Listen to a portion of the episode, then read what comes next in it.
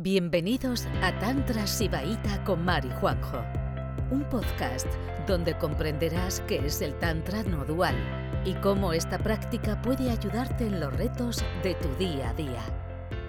Vamos a retomar este verso de los Shiva Sutras 2.7, perteneciente al segundo despertar, que tiene que ver con el Shaktopaya, el camino de la Shakti el camino de la energía, que no es un camino tan directo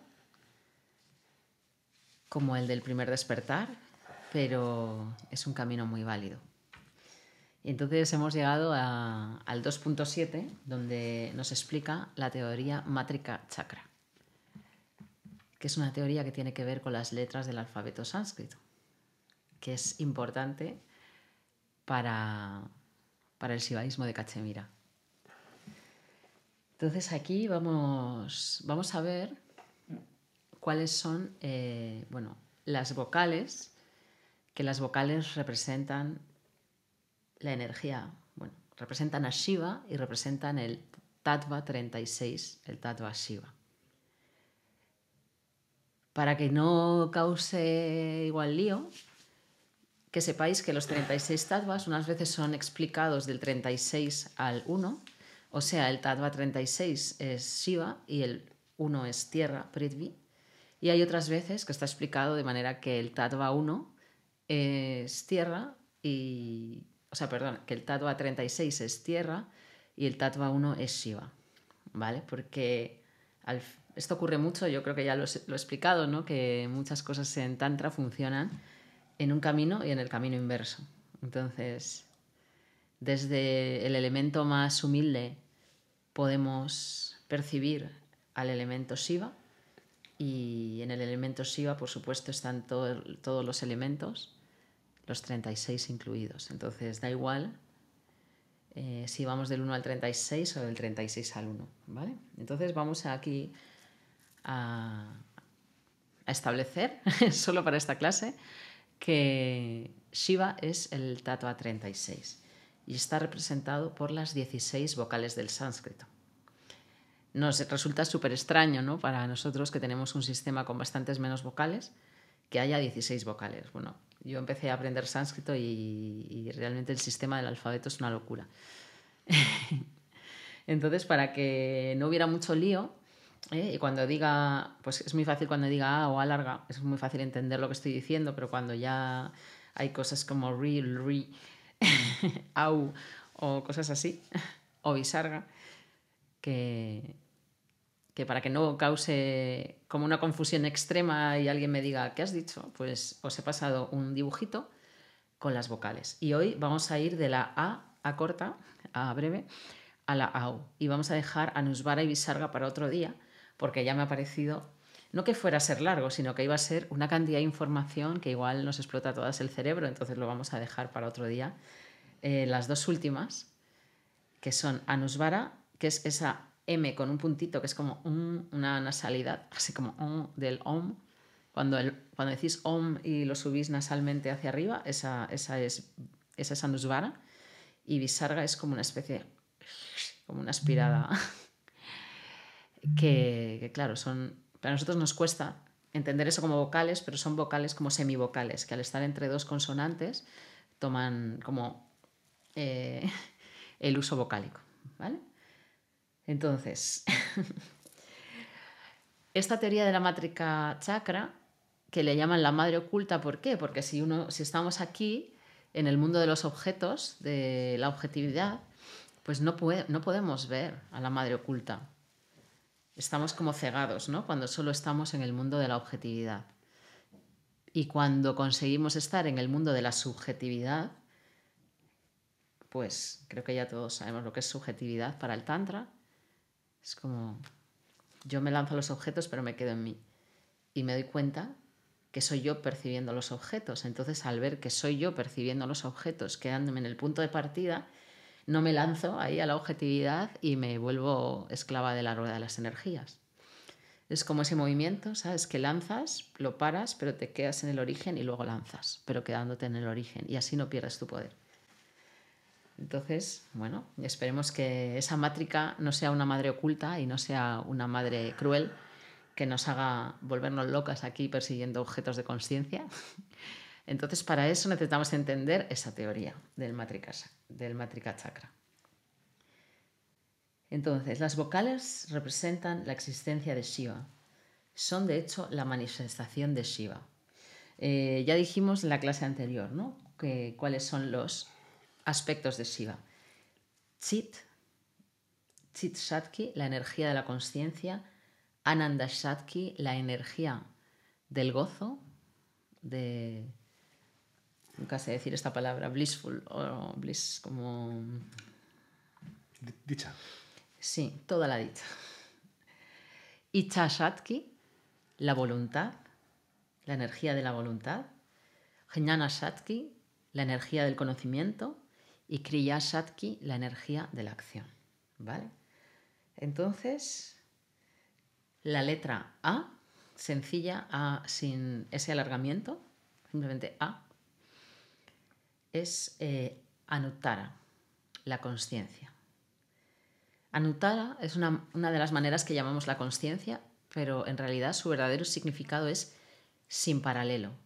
Entonces, sin paralelo es completamente no dual. Es como si no tiene paralelo es porque es todo inclusiva y porque no hay nada más que esto, ¿no? Y, esa Anuttara, esa, esa energía de Shiva que no tiene paralelo, que no tiene otra igual, que es única, está representada con esa primera vocal A y esto creo que lo podemos entender, es bastante sencillo. Luego, Ananda, que tiene, empieza con una A larga, pues está representada por la, esa A larga. Esa Ananda es como Shiva que, se, que goza con su propia existencia. Y entonces por eso cuando estamos conectados, estamos en un estado de conciencia adecuado, es como que vemos el gozo, vemos la dicha en todo. ¿vale? Entonces esa energía, Ananda, esa, ese aspecto Ananda está representado por la A larga. ¿Y luego qué viene? Viene la voluntad. Icha, con la I breve, con la I que no tiene el sombrerito, es la voluntad, pero es un estado de la voluntad sutil, ¿vale? Es como es como admira su propia naturaleza, ¿no? Shiva admira su propia naturaleza. Y se queda ahí. Y es su única voluntad. No es una voluntad hacia los objetos. Luego llega, ah, bueno, y ese Icha, eso es una I breve. La I larga es isana. Y es un estado de la voluntad ya que es un poquito más denso. ¿vale? Es como Shiva es consciente de su propia naturaleza, se regocija y de repente es como que quiere poseer su propia naturaleza. Y ahí tenemos esa y larga. Y es donde se empiezan aquí a complicar un poquito las cosas, ¿vale? cuando quiere apropiarse de su propia naturaleza, ahí hay como una acción, ¿sabes? Hay como un gesto hacia afuera. Y entonces aquí vienen dos movimientos, ¿no? Uno es un mesa y otro es un ata. Entonces, ese un mesa que está representado por la U breve, sin sombrerito, es cuando el universo, o sea, descubre que el universo existe en su propia naturaleza y está plena de conciencia y dicha. Pero en el segundo movimiento, el de la U larga, unata, en ese movimiento de repente es como, vale, ¿y qué hay en mi propia naturaleza? Es como quiero saber qué hay en mi propia naturaleza. Y ahí es donde empiezan a eh, a desgranarse ¿no? todas las realidades diferenciadas existentes. ¿no? Es como ahí ya empieza el mundo diferenciado. Y entonces, ¿qué ocurre? Que al de repente, al, observar y, querer aprender qué hay en su propia naturaleza de manera diferenciada, o sea, todos los objetos que se están creando, eh, ¿qué ocurre? Que Shiva tiene como un miedo, le entra un miedo, le entra como una aprensión de perderse ahí, ¿no? De, de, que, de que, todos esos estados de Anuttara, de Ananda, eh, disminuyan, ¿no? Es como una aprensión. Por supuesto, ni, no está disminuyendo ni su conciencia, ni su unidad, ni su dicha, ni su voluntad más sutil. Nada de eso está desapareciendo. Pero ese temor, ese miedo a que, a que disminuya su unidad, que disminuya su estado sin igual, pues hace que vuelva, ¿eh? que vuelva a sí mismo. Vuelve a traer la atención de nuevo hacia el mundo interno, hacia lo subjetivo. Y eso lo hace en dos movimientos. ¿no? Uno es la intención de regresar y otro es la confirmación de la intención de regresar. Entonces ahí ya prepara café. Uno es ri y otro es ri. ¿Vale? Y luego hay un establecimiento de esa intención y una confirmación del establecimiento de la intención, o sea, que realmente vuelve a su ser. Entonces, hay otras, otras dos acciones eh, hacia el interior y una es el re, esa L es como, como si dices little, pues esa L es, como así, el re, y el re. Entonces, primero se establece la intención de volver a su propia subjetividad y luego la confirma con eh, la siguiente vocal, esta eh, el re larga. Pero esos también son cuatro estados de Shiva. Son estados de Shiva donde él de repente puede descansar otra vez en su propia naturaleza, relajarse como ser supremo, pero como ya ha habido un movimiento hacia afuera, al volver a su interior hay un movimiento, o sea, ha vuelto, pero ya pero, pero no hay una estabilidad, hay un movimiento pero dentro de su interior, ¿vale? Porque en tantra no hay nada en quietud. O sea, hay un movimiento constante no hay nada que sea estable, ya lo dijimos en la clase anterior, ¿no? como, como en, el, en el Advaita Vedanta, donde se crea que todo movimiento al final se va a parar. ¿eh? En Tantra creemos que el movimiento es todo el tiempo. Entonces, incluso aunque Shiva, un poco asustado, ¿no? de que al lanzarse a, a, a percibir todos esos objetos que se están como creando ahí y querer como poseerlos y querer como conocerlos, se vuelva hacia adentro, pero es un movimiento, ¿no? Aunque sea, es un movimiento, pero subjetivo. Y entonces, otra vez, todo el universo está llevado a su propia naturaleza. Las que habéis venido esta mañana a clase, que hemos estado haciendo Tandava, hemos hecho mucho el gesto de expande eh, tu cuerpo cósmico, pero luego reabsorbe otra vez en un punto.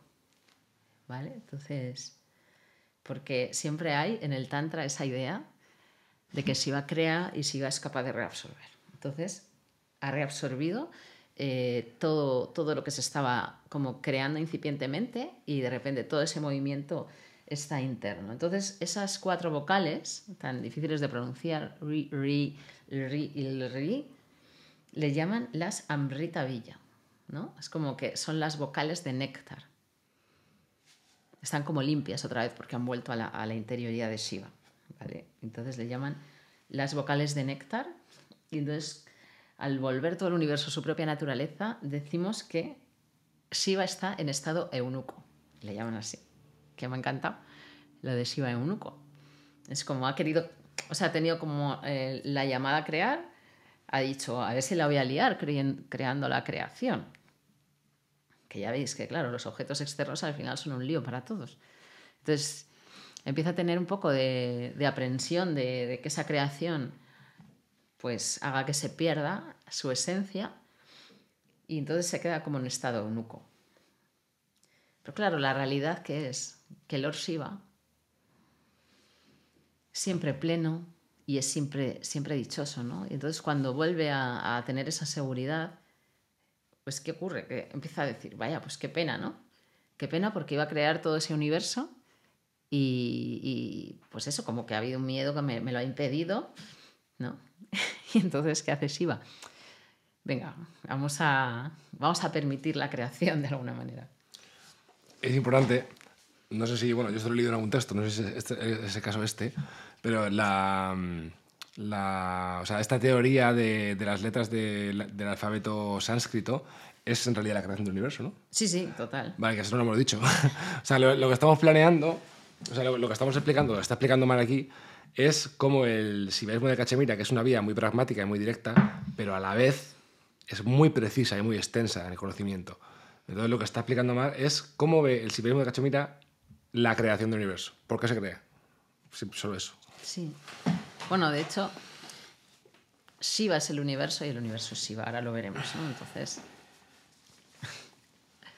Luego sí, también hay otra teoría maravillosa del Shiva Natarayam, ¿no? que también tiene, tiene que ver con, con, esto que estamos explicando aquí, porque el Tantra siempre te explica las cosas de mil maneras, ¿no? Y esta vez pues te lo está explicando pues como con esta fábula de cómo, de cómo Shiva crea el universo. Gracias por escucharnos. Volveremos pronto con otro episodio de Juan y Mar, un podcast de Tantra Sibaita.